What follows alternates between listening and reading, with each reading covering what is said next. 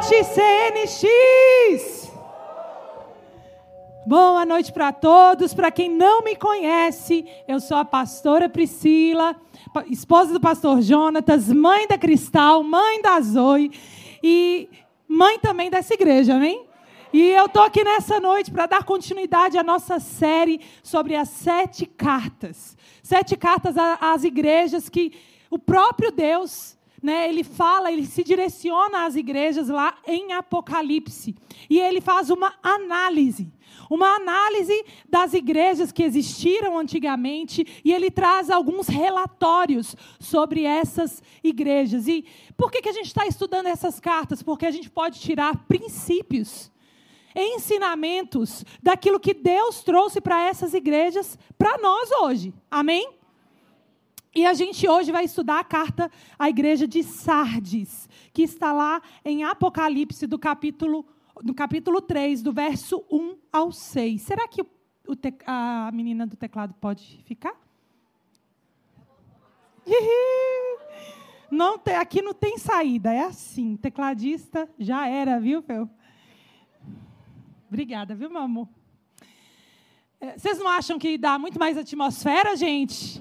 Com o teclado tocando. Uma salva de palmas para os nossos tecladistas que ficam em pé, o louvor todo, não, o ensaio todo, o louvor todo, a pregação toda e o final do culto todo é assim mesmo, né? Servindo a Deus e a vocês. Obrigada. Então vamos lá ler a carta que Deus escreveu a Sardes. Do, do verso 1 ao 6 e diz assim: será que pode pôr na tela para a gente acompanhar? Ao anjo da igreja em Sardes escreva, escreva: Eis o que diz aquele que tem os sete espíritos de Deus e as sete estrelas. Presta bastante atenção nas próximas frases. Conheço as suas obras. Você tem fama de estar vivo, mas está morto. Esteja vigilante. Fortaleça o restante, o que está prestes a morrer pois as obras que você realiza não são completas diante de, do meu Deus. Lembre-se, portanto, do que você recebeu e ouviu. Preserve essas coisas ou obedeça e arrependa-se. Mas se você não vigiar, virei como um ladrão e você não saberá a que hora virei contra você. No entanto, você tem aí em Sarde uns poucos que não contaminaram as suas vestes. Eles andarão comigo vestidos de branco, pois são dignos.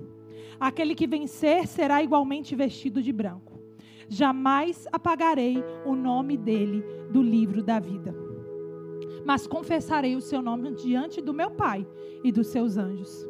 Quem tem ouvidos, ouça o que o Espírito diz às igrejas. Quem tem ouvidos aqui? Quem tem ouvidos aqui? Ouça o que Deus tem para dizer para nós nessa noite. Ouça o que o Espírito Santo quer falar conosco nessa noite. E a gente tem muitas coisas aqui para extrair desse texto. Mas a primeira frase que chama muito a minha atenção quando a gente lê é que Deus fala assim: para mim e para você, eu conheço as suas obras. Na verdade, se você observar em praticamente todas as cartas às igrejas, ele sempre começa dizendo: Eu conheço as suas obras. Eu conheço as suas obras. Pode, pode prestar atenção, vai lá nos capítulos anteriores, aí nos versos anteriores às outras igrejas, na maior parte, Deus começa falando: Eu conheço as suas obras. E esse é o meu primeiro ponto nessa noite, que é Deus está de olho nas nossas obras. Sabe, a gente talvez tenha deturpado tanto o evangelho na atualidade, na modernidade, que muitas vezes a gente chega ao ponto de falar que Deus não se importa com as nossas obras. Mas quando Deus foi lá para julgar essas igrejas, a primeira coisa que ele olhou e disse: Eu conheço as suas obras. Deus está de olho no que nós fazemos. Deus está de olho nas nossas ações. Ele está de olho no que a gente planta, ele está de olho no que a gente faz, ele está de olho no que a gente fala. Deus está de olho nas nossas obras. Lá em Efésios 2, no verso 10, só que eu vou ler na versão a mensagem. Vocês conseguiram colocar aí? Diz assim: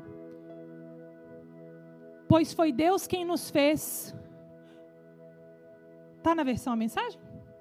Pois foi Deus quem nos fez o que somos agora. Em nossa união com Cristo, Jesus, Ele nos criou para que fizéssemos as boas obras que Ele já havia preparado para nós. Eu vou ler de novo. Em nossa união com Cristo Jesus, Ele nos criou. Fala assim comigo: Deus me criou. Sabe para quê? O versículo está dizendo: para que fizéssemos as boas obras. Fala assim comigo: Deus me criou para que eu fizesse as boas obras que Ele já preparou para mim. Ele preparou uma obra para a Lourdes, ele preparou uma obra para a Denise, ele preparou uma obra para a Jana, ele preparou uma obra para cada um de nós. Cada um de nós foi chamado para realizar uma obra. Nós temos missões como igreja e missões como indivíduos. Deus deseja que a gente execute e realize.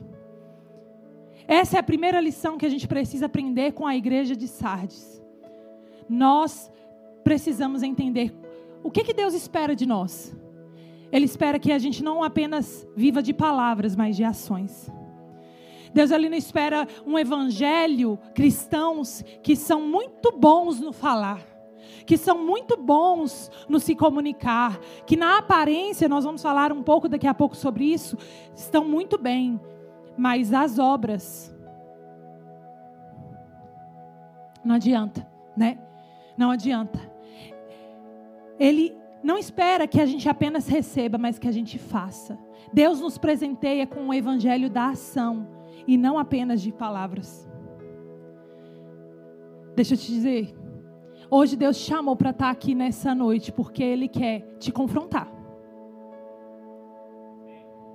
O amém está fraco. É que o confronto já começou, aí é em silêncio, né, gente? Eu entendo. Deus ele te chamou aqui porque ele está querendo te dizer, filho, eu conheço as suas obras. E isso pode ser positivo para você. Talvez você esteja servindo ao Senhor, dando o seu melhor, e Deus está aqui para te dizer: Parabéns, filho, porque você está fazendo o que eu te chamei para fazer. Eu conheço as suas obras, eu olho para o que você está fazendo. Mas talvez você esteja aqui também nessa noite. E você, você mesmo sabe, não é Deus que está te julgando e te condenando, mas você sabe que você está aquém daquilo que Deus te chamou para fazer. E Deus está aqui para te dizer: Ei, eu tenho uma nova chance para você.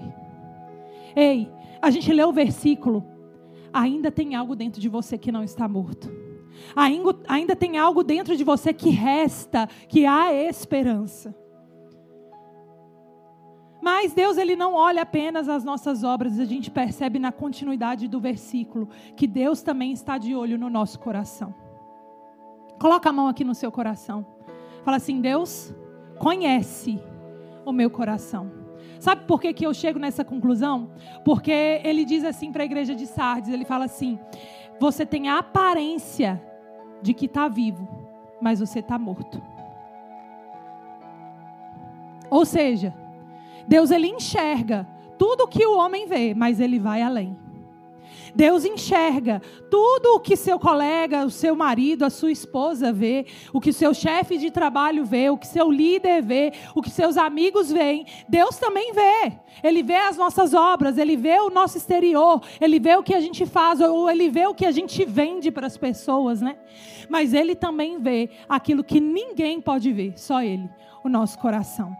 Tem um texto lá no Novo Testamento que está em Mateus, capítulo 23, do verso 27 a 28, que fala assim: Ai de vocês, mestres da lei e fariseus, hipócritas, pois vocês são como sepulcros caiados.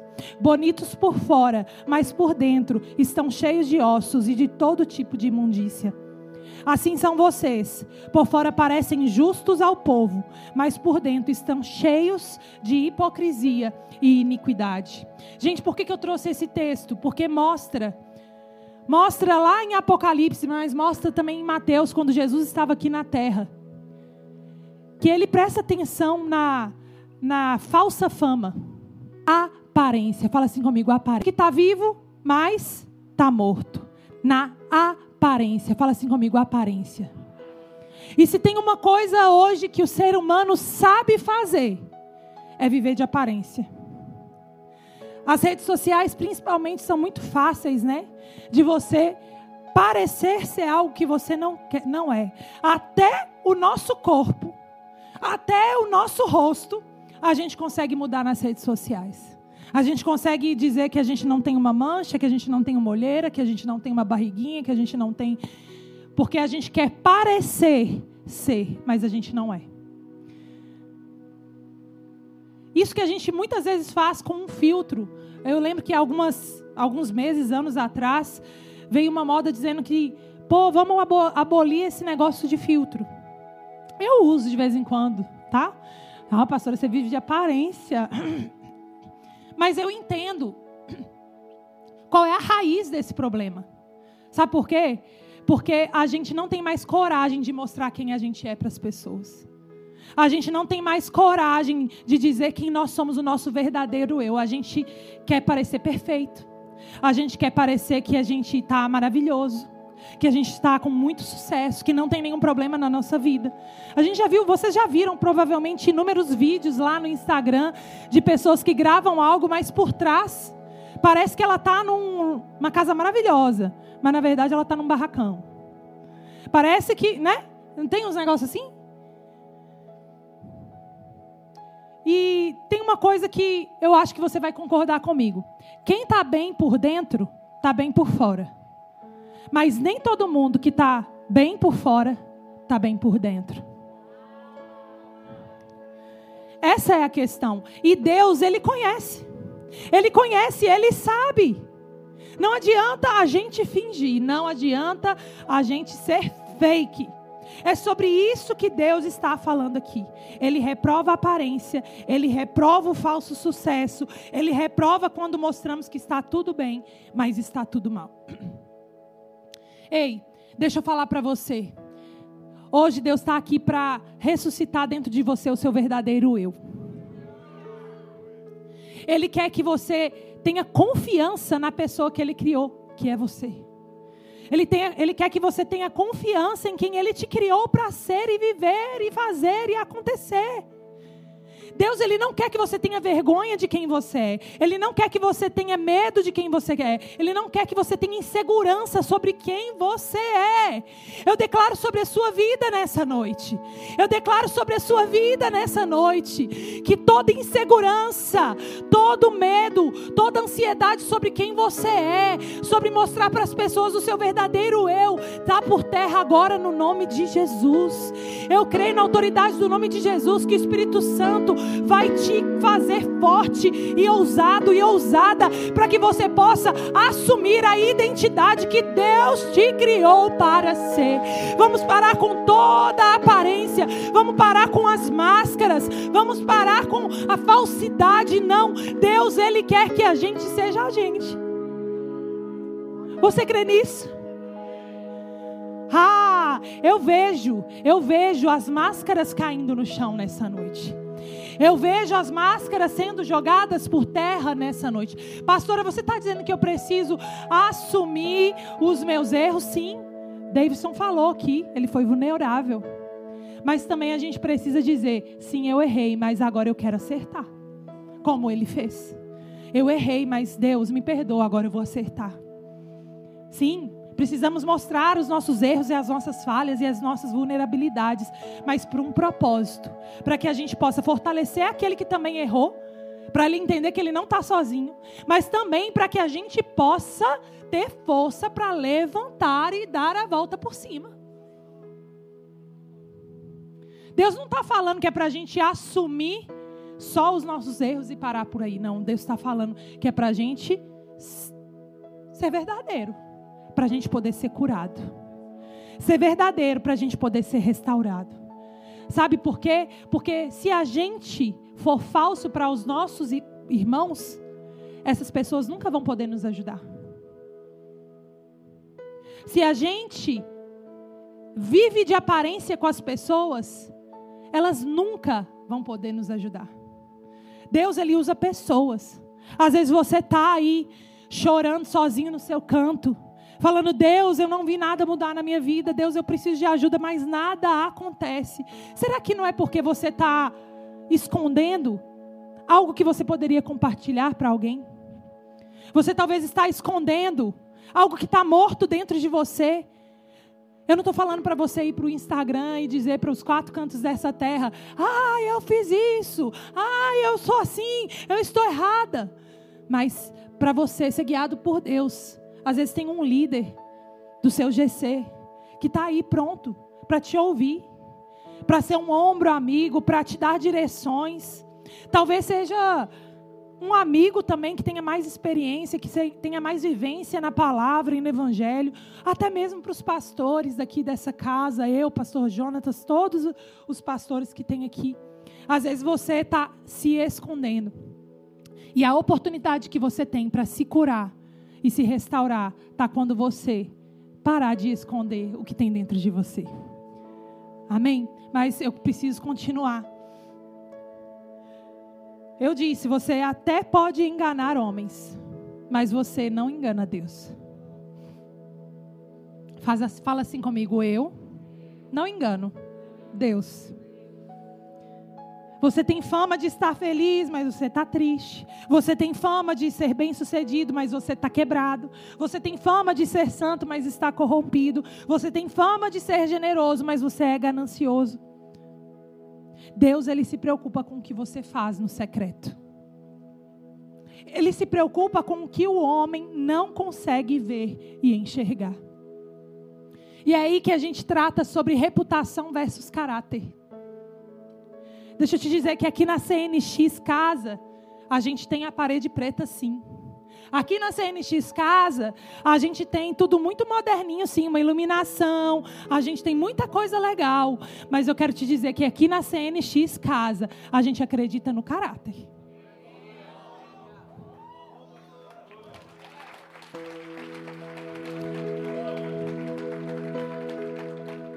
Eu tá de all-star aqui em cima não invalida o que eu tenho dentro de mim.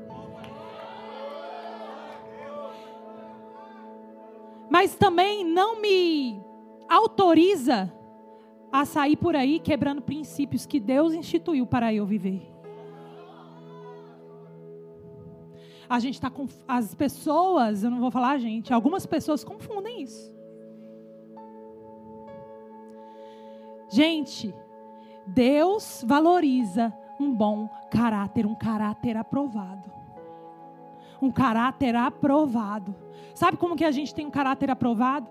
Quando a gente vive os princípios que Deus instituiu na palavra dele, custe o que custar.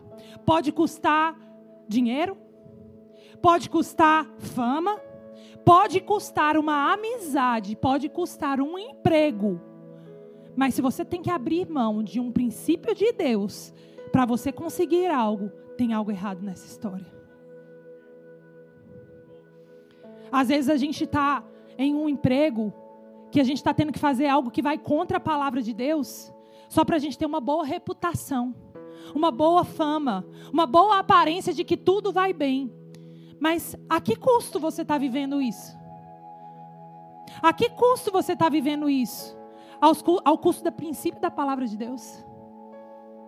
Eu declaro e eu vejo, gente. Eu vejo, eu vejo acontecendo já e eu declaro que vai acontecer mais. Os olhos da fé, eu vejo as pessoas aqui dessa casa e quem estiver chegando, pessoas que tenham bom caráter, pessoas que são famosas por um caráter puro e aprovado, pessoas que são conhecidas por serem verdadeiras, por falarem a verdade, por serem seguidoras dos princípios da palavra de Deus. Sabe por quê? Porque a reputação é insustentável. Uma hora ela vai falhar. Uma hora a o teatro que você está vivendo, você não vai conseguir sustentar. Uma hora, o fake news que você está vivendo, alguém vai descobrir, porque a gente não consegue manter algo que nós não somos. A gente pode viver por um tempo, mas a gente não consegue viver para sempre. Mas o caráter não. O caráter ele leva a uma vida estável, a uma vida constante, a uma vida, na verdade, nem estável, uma vida só de crescimento, só de avanço. Tá, pastor? Então, como que eu não cedo a falsa fama? Eu, tenho, quero trazer três coisas para vocês aqui nessa noite. Como não ceder à falsa fama? Lá no, na carta a Sardes, fala algumas coisas. E a primeira coisa que fala lá é assim: esteja vigilante. Repete comigo: esteja vigilante. Seja vigilante. Seja vigilante. Eu vou ler para vocês lá em Mateus, capítulo 26, o verso 38, depois o 40 e o 41, em que Jesus ele dá um direcionamento para os discípulos. E ele fala exatamente isso, presta atenção. Então lhes disse: A minha alma está profundamente triste. Gente, só o contexto: Jesus estava lá no Getsemane, próximo da crucificação dele. E ele estava sofrendo já as dores da crucificação.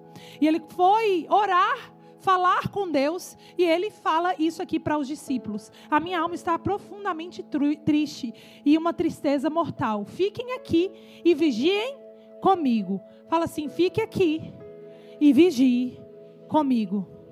Jesus, ele faz um chamado para nós. Fica aqui, perto de mim, e vigia comigo. Mas olha só o que, que acontece.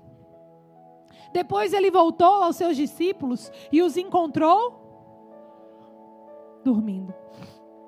Vocês não puderam vigiar comigo nem por uma hora perguntou a Pedro.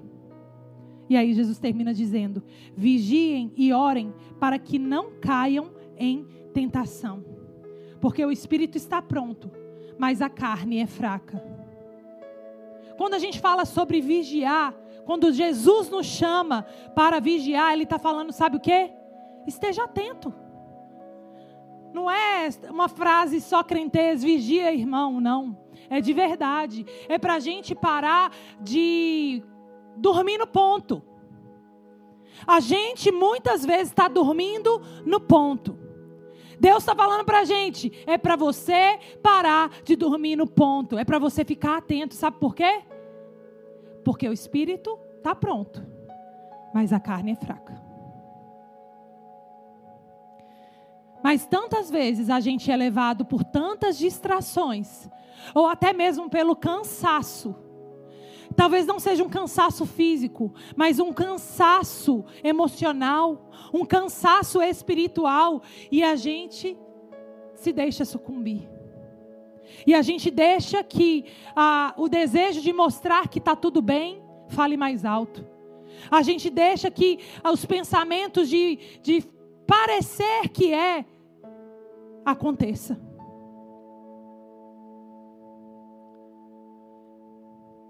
Precisamos ter mais cuidado. A segunda coisa que eu quero trazer para vocês que Deus fala para a igreja de Sardes. Esteja atento, mas ele também fala: fortaleça o que ainda resta. Repete assim comigo: fortalecer o que ainda me resta. Vira para a pessoa que está do seu lado e fala para ela: ainda resta algo de bom em você. Vira para outra pessoa que está do seu lado e fala: ainda resta algo de bom em você. Deixa eu te falar. Há esperança para você. Há esperança para você. Nem tudo na sua vida está morto. Nem tudo na sua vida está sem solução. Nem tudo na sua vida está perdido. Deus, Ele está te dizendo nessa noite que Ele olha para você e apesar dele conhecer as suas obras, e apesar dele ver o seu interior, e apesar de você não conseguir enganar Deus, Ele está te dizendo: filho, eu acredito que ainda existe esperança para você. Eu acredito que ainda tem jeito para a sua história e para a sua vida. Filho, deixa eu te dizer, não está tudo perdido. Não está tudo morto. Talvez você esteja lutando em uma área que você se sente morto, se sente derrotado, se sente sem como ressuscitar. E Deus está falando: é para você parar de orar para a área que não está dando certo e começar a olhar para aquilo que ainda resta. A tendência nossa como ser humano, sabe qual é? Só olhar para os nossos erros, só olhar para as nossas falhas, só olhar para aquilo que a gente não está conseguindo fazer, só olhar para as nossas derrotas. E sabe o que, que acontece quando a gente olha para o que não está dando certo? Até o que está dando certo começa a não dar certo. Porque a gente se desanima, a gente se distrai, a gente se abate, mas Deus está dando uma dica para você. Se você não quer viver de falsa fama, mas você quer viver como uma pessoa que tem um caráter verdadeiro, está na hora de você começar a olhar para aquilo que te resta. Deus quer te dizer nessa noite, levanta sua mão nessa hora. Levanta sua mão se você quer que aquilo que está morto na sua vida ressuscite. Deus está te dizendo nessa noite que o que está vivo em tua vida será usado para ressuscitar o restante.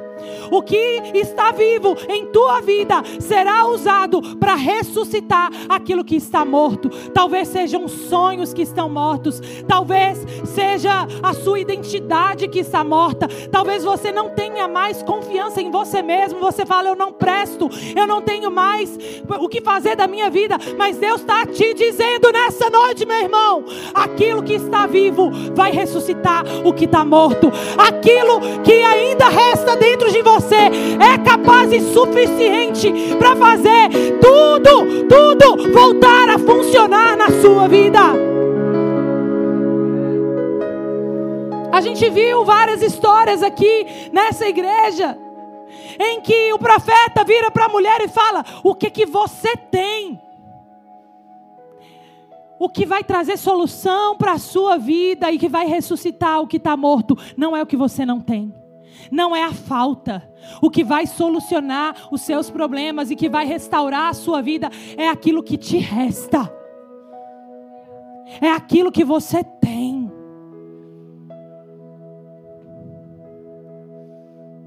Não tenha medo de assumir os seus pontos fortes. Você não precisa ser bom em tudo. Talvez a gente está tentando viver de uma falsa fama, porque a gente quer é, passar a aparência de que a gente é bom em tudo. Mas deixa eu te falar, Deus não te criou para ser bom em tudo, porque bom só existe um. E o nome dele é Jesus Cristo. A gente leu um livro há um ano, dois anos atrás, eu não sei direito, que é, fala sobre fortalecer os nossos pontos fortes. E é sobre isso que Deus está falando aqui. Ei, filho, o que, que você tem de forte na sua vida? Ei, filho, o que, que você tem de qualidade na sua vida? O que, que, que, que eu fiz você, Pedro? Para de olhar para aquilo que você vê de, de falha, de erro é para você começar a olhar para os dons, talentos, qualidades, características que Deus deu para você.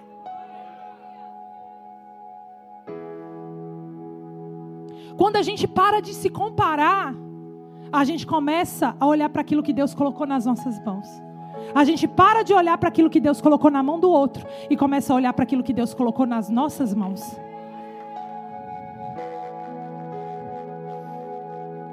Não tenha medo. Não tenha medo de assumir os seus pontos fortes. Não tenha medo de assumir as qualidades que Deus deu para você. Não queira ser outra pessoa. Não queira ser fulano de tal. Não, Deus te criou para ser você mesmo. Ele te criou como Priscila, como Jonatas, como Lourdes, como Maria, como José, como Cíntia, como. Não importa qual é o seu nome, só existe um. Como você aqui nessa terra, só existe você. Não existe ninguém como você. Você tem algo que ninguém mais nessa terra tem. Deixa eu te dizer por que, que você está falando isso, pastora. Porque Deus, não sou eu que estou falando, Deus está dizendo. Deus está dizendo que aquilo que Ele te fez forte vai fortalecer aquilo que você tem de fraco. Aquilo que te, Deus te fez forte é capaz de ressuscitar aquilo que não está forte. O louvor pode já voltar, por favor, porque eu quero ter um momento de ministração, oração com a igreja. Existe uma última coisa que Deus fala, um último direcionamento que Deus fala para a igreja de Sardes. Para que a gente não sucumba, para que a gente não dê lugar à falsa fama. E Deus fala assim: portanto, lembra-te daquilo que você tem recebido e ouvido. Obedece e arrepende-te. Vamos por partes? Olha o que, que Deus fala. Lembre. Fala assim comigo, lembre. Ok? Do que é que é para a gente lembrar? Daquilo que você tem recebido e ouvido. Vamos parar por aqui por enquanto? Lembrar daquilo que a gente tem recebido e ouvido. Lembrar daquilo que a gente tem recebido e ouvido. Gente, deixa eu falar para vocês. Quantas vezes a gente entra aqui nesse lugar e sai daqui desse lugar e levanta as mãos e dá glória a Deus e pula e dança e canta, mas a gente não se lembra daquilo que a gente tem recebido e ouvido. Quantas vezes a gente ouve aqui dentro, mas chega lá fora, a gente não lembra mais o que foi falado. Quantas vezes Deus te dá promessas. Quantas vezes Deus te dá palavras? Quantas vezes Deus te dá versículos? Quantas vezes Deus te dá livros para você ler? E você lê, e você ouve, e você fala glória a Deus, e você fala aleluia. Mas Deus está te dizendo que o aleluia não é capaz de transformar a sua vida. Sabe o que, que vai mudar a sua vida? Lembrar na hora da aflição lembrar na hora do dia mal, lembrar no dia da tentação, quando ela bater na sua porta, lembrar no momento em que a saia está justa, lembrar na hora em que você está prestes a pecar. Lembrar na hora em que você está prestes a duvidar de Deus. Lembrar na hora em que você está prestes a negar Deus. Deus está falando. Lembra? Lembra dos estudos de GC? Lembra das pregações? Lembra daquela palavra que alguém te deu? Lembra do que você tem recebido e ouvido? Mas ele vai adiante e ele fala: não é só lembrar, não. Lembra? Obedece. Obedece. O evangelho não é apenas para ser ouvido, mas obedecido. O evangelho, ele não foi feito para ser lindo de ser ouvido. Ele precisa ser lindo de ser vivido, obedecido, praticado. Porque a partir do momento em que a gente de, deixa de ser apenas bons ouvintes e passa a ser bons praticantes. Então a gente passa daquele patamar de sermos falso vivo e nos tornamos verdadeiramente vivos. Sabe por quê, gente? Fala assim comigo: a obediência traz vida. Fala assim comigo: a obediência traz vida. Ei, deixa eu te dizer, talvez você esteja com alguma coisa morta na sua vida e você já orou para Deus ressuscitar, você já orou para Deus ressuscitar, você já orou para Deus transformar, você já orou para Deus fazer algo novo, você já orou e orou e orou e orou e nada aconteceu na sua vida. Sabe por quê? Deus está falando, existem princípios que vão fazer com que algo ressuscite na sua vida e eles precisam ser obedecidos, e eles precisam ser levados a sério, eles precisam ser ouvidos e praticados. Tem área da sua vida que está morta que não tem nada a ver com um princípio que você está abrindo mão, mas está tudo ligado, está tudo conectado. Tudo conectado, porque você planta em uma área você colhe em outra. Você desobedece em uma área, algo dá errado na sua vida que talvez não tenha nada a ver. Mas deixa eu te dizer, você está desobedecendo princípios, princípios da palavra de Deus. E Deus está te dizendo: hoje é dia de você se fortalecer, fortalecer com aquilo que te resta, fortalecer, resgatar, não perder aquilo que te resta e fazer com que aquilo que você ouve obedeça. Não tenha medo de obedecer, mas Deus ele termina dizendo: não é só lembrar, obedecer, mas é se arrepender. Lembre-se, obedeça e arrependa. Sabe o que é arrepender? Arrependimento? Metanoia? Mudança de mentalidade. Sabe por que a gente pode obedecer por fora, mas por dentro a gente está desobedecendo? A gente pode estar fazendo por fora, mas por dentro a gente está dizendo: eu estou fazendo só para parecer que eu sou. E Deus está dizendo: não, não adianta só obedecer por fora. O seu coração precisa estar alinhado. Você precisa querer obedecer. Não basta obedecer, Moisés. Você precisa querer cumprir, querer fazer. Sabe quando eu olho para minha filha Cristal e ela está numa fase muito boa de desobediência? É óbvio que eu quero que ela obedeça, mas mais do que tudo, eu quero que ela entenda por que, que ela tem que obedecer. Eu quero que ela entenda por que, que ela tem que fazer aquilo que eu estou falando para ela fazer. Porque eu entendo, eu conheço, eu sei o que, que é melhor para ela. Eu sei que se ela botar o dedo na tomada, ela vai tomar um choque. E eu falo, Cristal, não bota o dedo na tomada. Eu não quero só que ela não coloque, mas eu quero que ela entenda. Porque se ela entender, ela nunca mais vai colocar o dedo na tomada. Mas se ela não entender, ela talvez obedeça naquele dia e não coloque o dedo na tomada naquele dia. Mas amanhã ela vai colocar de novo, porque ela não entendeu o princípio por trás da obediência obediência? Por que, que talvez você continue errando, errando, errando, errando, errando a mesma coisa todas as vezes? Porque você talvez ainda não entendeu verdadeiramente o princípio por trás dessa obediência. Lucas 6,46 fala, Jesus diz assim: Por que, que vocês me chamam de Senhor, Senhor, e não fazem o que digo? Ei, Deus quer filhos, filhos que olhem para Deus, que olhem para Ele e falem assim: Senhor, Senhor, o que, que você quer que eu faça? Eu quero te obedecer. Eu quero te obedecer. Eu quero cumprir a tua palavra. Eu quero seguir os teus princípios. No final do versículo lá da igreja de Sardes, na carta de Sardes, Deus fala assim: no entanto, vocês têm em Sardes uns poucos que não contaminaram as suas vestes. Eu declaro, pelos olhos da fé, que Jesus ele encontra pessoas fiéis aqui nesse lugar. Pessoas que não estão desanimadas e que não foram influenciadas pela morte, que não foram influenciadas pelo que é errado. Essa pessoa pode ser você. Diga assim comigo: essa pessoa sou eu. Essa pessoa sou eu. Essa pessoa sou eu. Eu quero que você fique de pé nesse momento. Ha.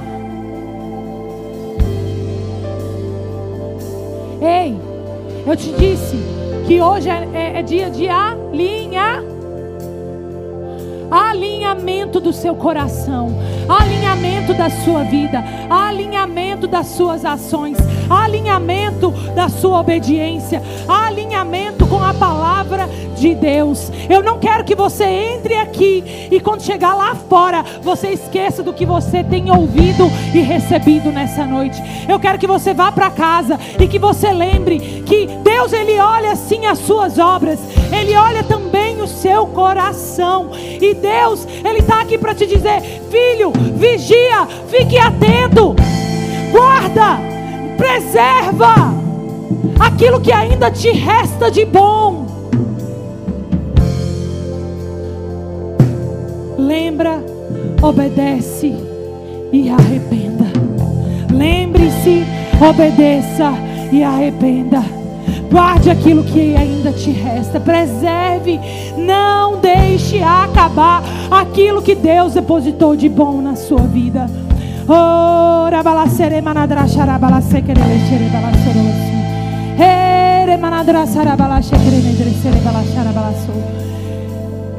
Quantas pessoas aqui nessa noite, talvez você não tenha não tá, a sua vida toda está morta, não. Mas tem uma área na sua vida que precisa ser, ser ressuscitada nessa noite. Quem tem aqui uma área na sua vida que precisa ser ressuscitada nessa noite? Não precisa ter medo nem vergonha. Ei, ei, eu quero que alguém que está perto dessa pessoa vá, vá orar por ela.